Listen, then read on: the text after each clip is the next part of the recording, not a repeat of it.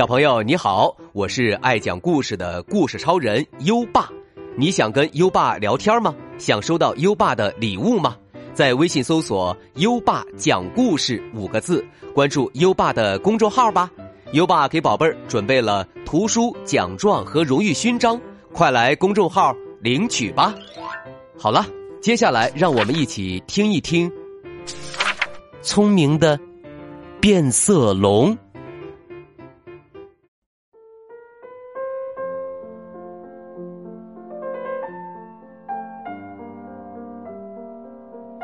每天早晨，变色龙都会在高高的无花果树枝上捉苍蝇吃。每天早晨，豹子都会爬上树来，在树枝间蹦来蹦去，然后“砰”的一声，重重的落在变色龙旁边。变色龙一下子被弹得高高的，在空中翻了一个一个又一个跟头，最后啪的一声，重重的摔在地上。有一天，变色龙气愤的对豹子喊道：“啊！要是你再来惹我，我就拿绳子把你拴住，就像拴小狗。”豹子大笑起来。哈哈哈哈哈哈！然后毫不在意的跳开了。唉，每天晚上，变色龙都会去河边。他喜欢和小兔子、大黑驴，还有高高的鹿排成一排，一起在岸上喝水。每天晚上。鳄鱼都会悄悄的游到岸边，唰啦一下，伸出头，露出尖利的牙齿，吓得小动物们拼命逃散，它却得意的大笑。有一天，变色龙气愤的喊道：“要是你再来惹我，我就拿绳子把你拴住。”就像拴小狗，鳄鱼大笑起来，哈哈哈哈然后猛地咔嚓一声，狠狠的合上了大嘴。于是，生气的变色龙找到了知更鸟，请他们用结实的长藤编了一根。长长的绳子，等绳子编好后，变色龙就把身体变换成另一个颜色，让自己伪装成了一根树枝。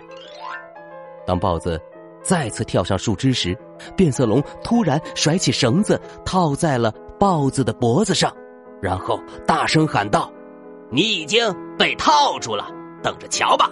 一会儿我就拽着你走。”豹子哈哈大笑，哈哈哈哈！就你，我才不信呢！接着，变色龙拉起绳子的另一头，来到河边，又把自己的身体变换了颜色，让自己伪装成一块石头。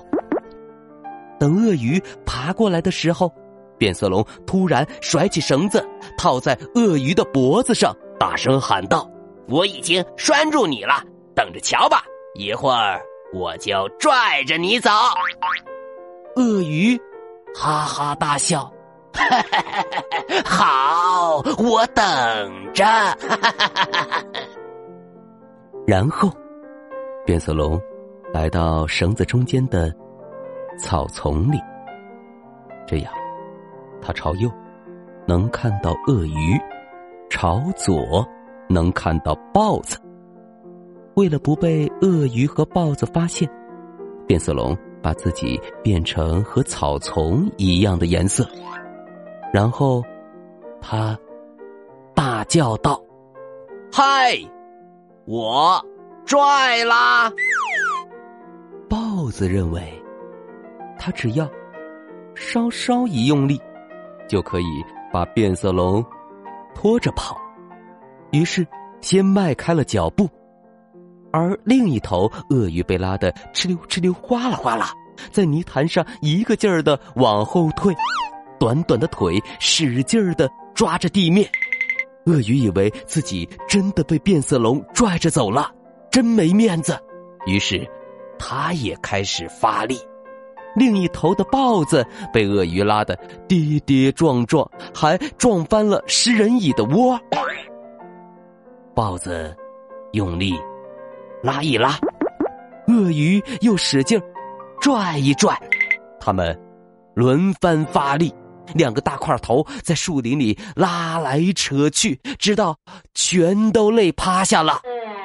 豹子大喊起来：“哎，哎，对，对不起，对不起，我，我亲爱的变色龙，我再也不会来打扰您了。嗯，我保证。”嗯，鳄鱼也喊道。哎，哎，哎，哎，放我走吧！哎，哎，趁他们停下来，呼哧呼哧喘气的时候，变色龙跳过去，割断了绳子。从此以后，豹子和鳄鱼见到变色龙，都立刻躲得远远的，再也不敢招惹了。可见，智慧往往比力量更有用。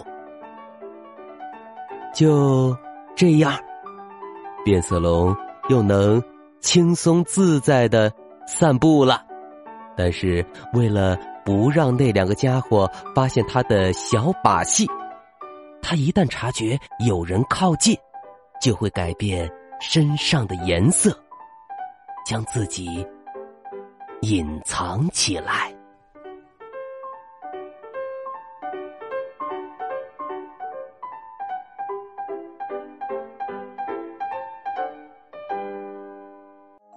好了，今晚的故事讲完了，宝贝儿，现在优爸要考考你了。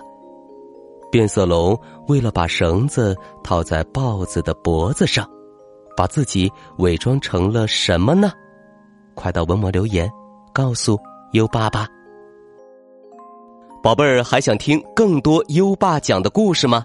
点击文中故事合集图片即可进入小程序收听，里面有一千多个故事在等着宝贝儿哦。还记得优爸和你的小约定吗？每天把优爸的故事转发给一位朋友收听吧，做个爱分享的天使宝贝儿。搜一搜“优爸讲故事”五个字，就可以找到优爸的公众号，点一点关注，就可以每天第一时间听到优爸的故事了哦。好了，到该睡觉的时间了，让我们听着美妙的音乐和诗歌入睡吧。尤巴祝你好梦，晚安。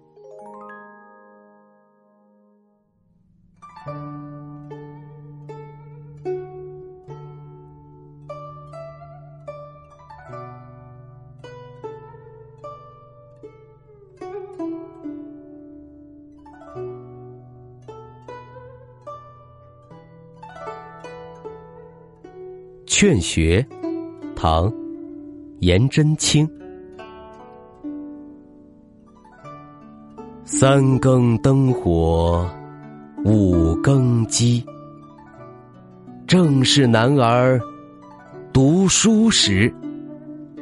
黑发不知勤学早，白首方悔读书迟。